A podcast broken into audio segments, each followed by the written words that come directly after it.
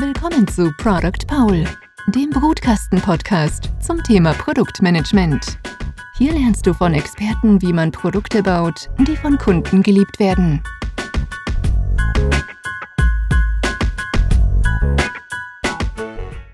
So, hallo zu Product Paul, unserem Brutkasten-Podcast.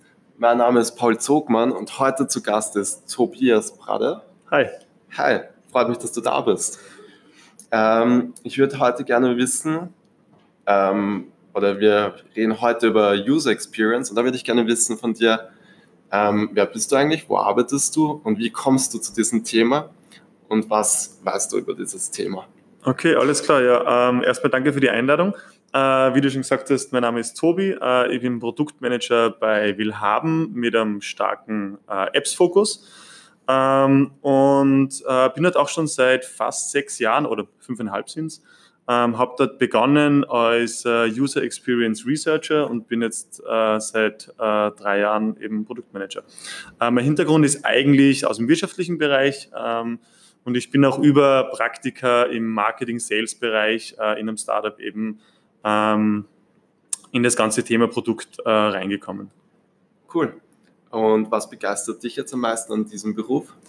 Äh, ja, da gibt es sehr viele Dinge, die mir Spaß machen. Also es ist äh, sehr interdisziplinär, man arbeitet mit vielen verschiedenen äh, Personen und äh, Abteilungen zusammen. Äh, es ist ja sehr vielseitig, also äh, es ist sehr viel strategische Arbeit dabei, also strategische Positionierung, aber genauso auch super operativ. Das heißt, ich stehe auch in den Stand-ups jeden Tag mit, mit unserem Team ähm, und es ist halt super schön, äh, ein Produkt weiterzuentwickeln, was so viele Menschen nutzen. Also ich kann wirklich äh, mit äh, jedem, den ich in der U-Bahn kennenlerne oder äh, selbst meiner Großmutter äh, ein kurzes Gespräch über Willhaben führen. Ähm, und das ja, macht einfach Spaß.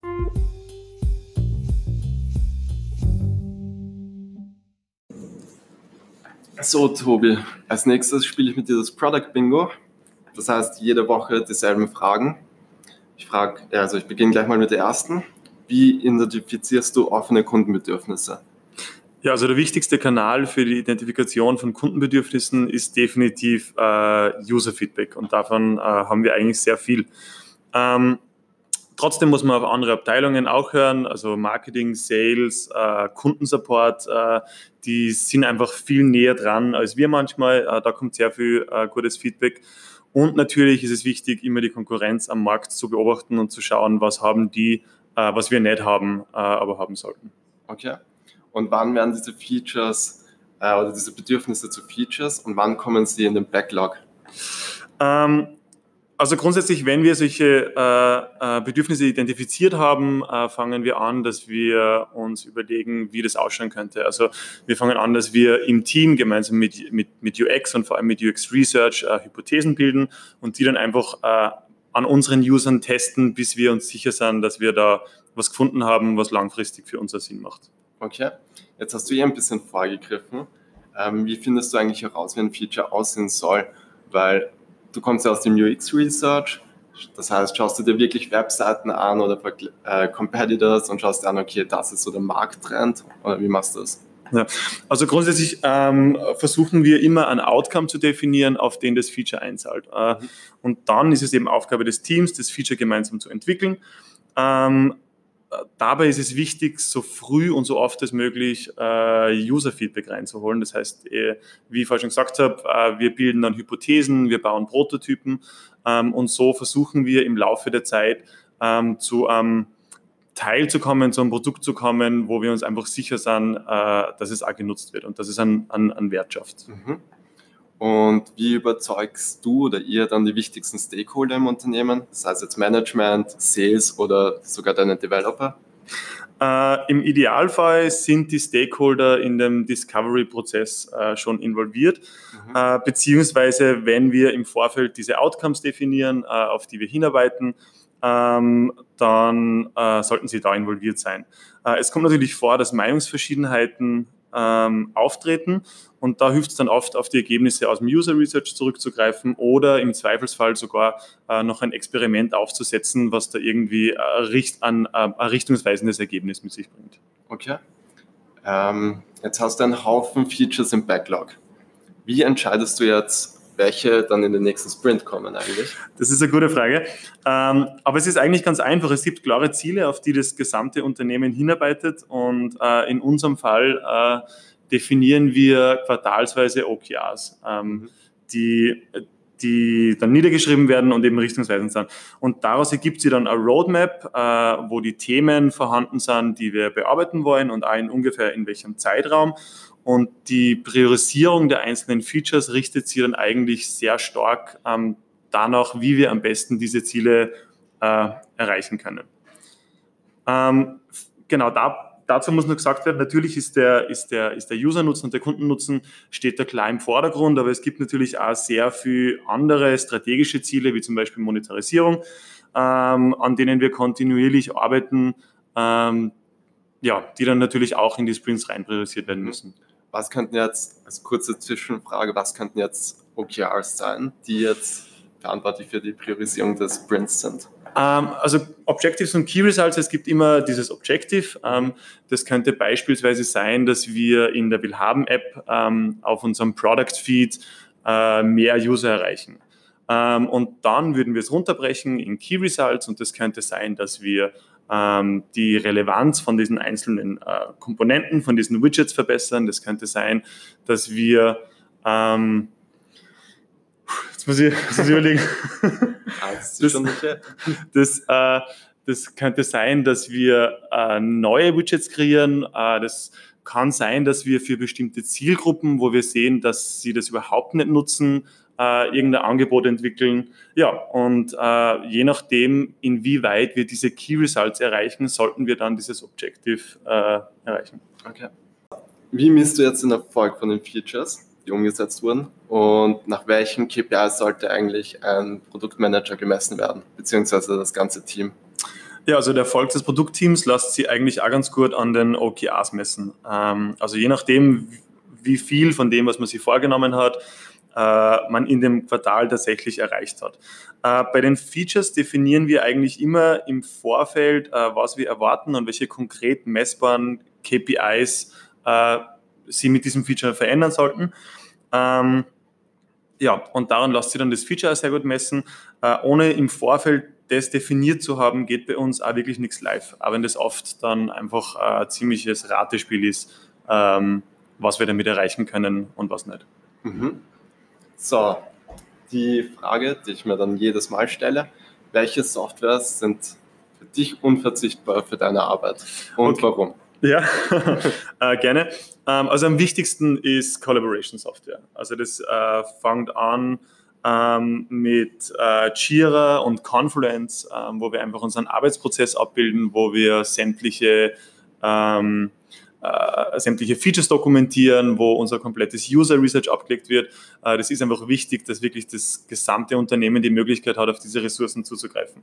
Ähm, genauso wichtig ist bei uns Google Sheets, Google Slides, äh, Google Docs. Ähm, das hat eigentlich äh, Microsoft Word und Co. ziemlich abgelöst, weil es eben äh, super gut äh, zum Teilen ist. Das heißt, man kann schnell mal den Link irgendwem schicken und es kann sich jeder genau anschauen, woran gerade gearbeitet wird oder welche Präsentationen gerade erstellt werden. Ähm, und zu guter Letzt Slack. Ähm, du kennst das wahrscheinlich eh. Ähm, es hat auf jeden Fall die Art und Weise, wie wir arbeiten, äh, verändert. Äh, nicht nur positiv, aber in Summe würde ich sagen, ähm, ist das wahrscheinlich eines der wichtigsten Tools, die wir verwenden.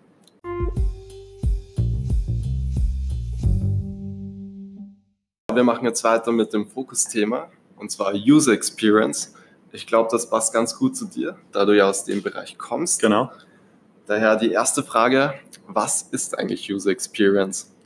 Ja, ähm, ich glaube, es gibt sehr viele gültige Definitionen dafür. Äh, per Definition umfasst User Experience alle Aspekte der Interaktion des End-Users mit dem Unternehmen, seinen äh, Diensten und seinen Produkten. Das klingt jetzt äh, viel zu fancy. In meinen eigenen Worten würde ich sagen, äh, User Experience ist das Gefühl, das ein User bei der äh, Nutzung von einem Service hat. Äh, die kann eben schlecht sein oder gut, aber auch funktional oder emotional. Mhm. Ähm, jetzt gibt es sehr viele Buzzwords da draußen, zum Beispiel CX, UI, UX. Was ist eigentlich dieser ganze Unterschied zwischen Customer Experience, User Interface? oder User Experience? Ja, ähm, also User Interface und User Interface Design ist ein Teil von UX. Ähm, und zwar die grafische Schnittstelle zwischen dem User und dem Produkt. Vereinfacht gesagt ähm, ist es die visuelle Darstellung, also Buttons, Farben äh, etc. User Experience äh, hingegen umfasst alle Aspekte von dieser Interaktion. Das heißt, da sind auch Prozesse äh, abgebildet oder äh, Flows, wie der User von A nach B kommt. Mhm. Ähm, Customer Experience ist, glaube ich, ein bisschen äh, neuerer Begriff ähm, und ist für mich eigentlich ein noch äh, weitgreifenderer Bereich, ähm, den man vor allem oft ähm, äh, in anderen Branchen hört, wie zum Beispiel bei Airlines, wo es wirklich um die Experience geht, äh, die du hast von dem Moment, wo du in das Flugzeug einsteigst, bis du wieder aufsteigst. Alles klar. Ähm, jetzt, wie schaut eigentlich der optimale Designprozess im Team aus? Das heißt, das beginnt bei Research, nehme ich an, oder welche Trends gibt es gerade? Also wie schaut da der Prozess aus? Mhm. Also einen optimalen Designprozess äh, in der Form äh, gibt es nicht, weil ähm, die Ideen und die Anforderungen immer an verschiedenen Stellen äh, mit einem verschiedenen Reifegrad, sage ich mal, äh, schon daherkommen. Aber wie beim Product Bingo schon erwähnt, ähm, ist es möglichst wichtig äh, oder ist es wichtig, möglichst früh und oft äh, einfach ähm, zu testen. Das heißt, äh, man geht her und äh, hat eine Idee, man bildet eine Hypothese, testet die Hypothese, äh, fängt vielleicht an mit einem Low-Fidelity-Prototype, ähm, schaut, funktioniert das alles, verstehen das die User, wollen das die User und so arbeitet man sich einfach weiter vor, bis man ähm, zu einem unter Anführungszeichen Produkt kommt, das marktreif ist. Mhm. Ähm, bei der User Experience bzw. im Design gibt es ja sehr viele Diagramme. Das heißt, welche Diagramme nutzt ihr da? Was machen die eigentlich? Und welche sind wirklich essentiell für den Workflow? Mhm. Ähm, also eigentlich ist es, ist es egal, welche Diagramm man verwendet. Ähm, das Ziel ist es ja zu visualisieren und ein gemeinsames Bild äh, zu schaffen. Ähm, je nachdem, was es dann für ein Projekt ist und wie hoch die Komplexität ist, äh, gibt es da verschiedene äh, Tools und Arten von Diagramme, die, die äh, mehr und weniger passend sind. Ähm, aber oft reicht eigentlich eine Journey Map, äh, die dabei hilft, den Prozess einfach zu zerlegen und äh, jeden einzelnen Teil ähm, als eigene Einheit zu visualisieren. Okay. Ähm, so, ihr habt ja, als Willhaben habt ihr eine Web-App, aber auch ähm, wirkliche iOS- und Android-Apps. Was ist jetzt eigentlich der Unterschied zwischen App und Web-UX und worauf sollte da immer geachtet werden? Ähm, gute Frage. Ähm, also in unserem Fall ist äh, das hat oder, oder, in unserem Fall spricht das Web einfach eine viel größere Zielgruppe an. Äh, das heißt, es kommen viel mehr User, die aber viel weniger machen. Mhm. Ähm, bei den Apps hingegen äh, gibt es äh, sehr viele Funktionen, die es auch wirklich nur in den Apps gibt. Also das hat teilweise technische Gründe. Äh, teilweise liegt es ja daran, dass wir oft ähm, App-only entwickeln oder App-first und dann erst später entscheiden, ob wir das auf die Webplattform ziehen. Ähm, und da ist zu beachten, dass die User halt eigentlich schon äh, die App kennen, sie haben sie schon mal runtergeladen, ähm, dass sie das Produkt kennen, einfach schon mehr Vorerfahrung haben ähm, und einfach auch wirklich viel mehr Zeit äh, dort verbringen. Okay. Ähm, jetzt, wie funktioniert eigentlich die Abstimmung dann zwischen Design und Produktteam? Und wo ist eigentlich der Unterschied zwischen Design und Produkt? Mhm. Ähm, bei Willhaben sitzen Design und Produkt in einem Team. Also das heißt, äh, Design ist Teil des Produktteams ähm, und das funktioniert eigentlich sehr gut. Eine wirklich klare Trennung äh, ist nur schwer möglich, da vor allem UX-Designer sehr viel Produktarbeit machen in dem Prozess, wo sie anfangen ähm, äh, zu designen oder, oder Prozesse zu designen. Ähm, der Unterschied ist, dass der PM einfach viel operativer ist. Das heißt, wie vorher schon erwähnt, ich stehe auch in den Stand-ups mit den Entwicklern jeden Tag ähm, und äh, dass wir uns viel mehr mit Anforderungen beschäftigen, äh, die aus dem Unternehmen kommen oder auch äh, Stakeholder-Management. Design hingegen ähm, hat einfach viel mehr von dieser kreativen Komponente. Das heißt, die gestalten das dann am Ende wirklich aus, wo man als Produktmanager, ähm, UX-Designer eigentlich nicht mehr viel reinreden sollte. Alles klar. Wenn ich jetzt eine App habe oder eine Webseite, wann weiß ich, dass mein Produkt eine wirklich gute Usability hat? Okay, ja, da komme ich immer ganz gern mit dem Beispiel vom Teppich, wenn ich mir einen neuen Teppich besorge mhm. für mein Vorhaus und ich lasse fünf Leute drüber laufen und vier davon rutschen aus äh, und tun sie vielleicht sogar dabei weh. Ähm, dann weiß ich, dass ich ein Problem mit der Usability habe. Äh, dasselbe gilt natürlich für digitale Produkte, Apps und Webseiten. Ähm, es hilft natürlich immer, dem User dabei zuzuschauen, wie sie das verwenden und ähm, ob sie das Ziel damit erreichen. Äh, grundsätzlich zu der Frage, äh, Usability kann man auch sehr gut messen. Also es gibt Messkriterien, es gibt Benchmarkings ähm, und so kann man es auch wirklich super optimieren, indem man es immer wieder vergleicht mit dem vorherigen ähm, mhm. Wenn ich da jetzt noch kurz ein, einleit, ähm, reinlenken darf, welche Messwerte macht, habt ihr da oder wie funktioniert das im Genauen? Ach, das ist eigentlich ganz unterschiedlich. Also man kann schauen, wie oft äh, gibt es einen User, der nicht mehr weiter weiß, wie oft passieren ähm, Fehler und man kann natürlich auch selbst definieren, ähm, wann ist ein Ziel erreicht und äh, welche Dinge muss der User verstehen und nutzen, ähm, damit das Experiment oder der User-Test dann positiv verläuft.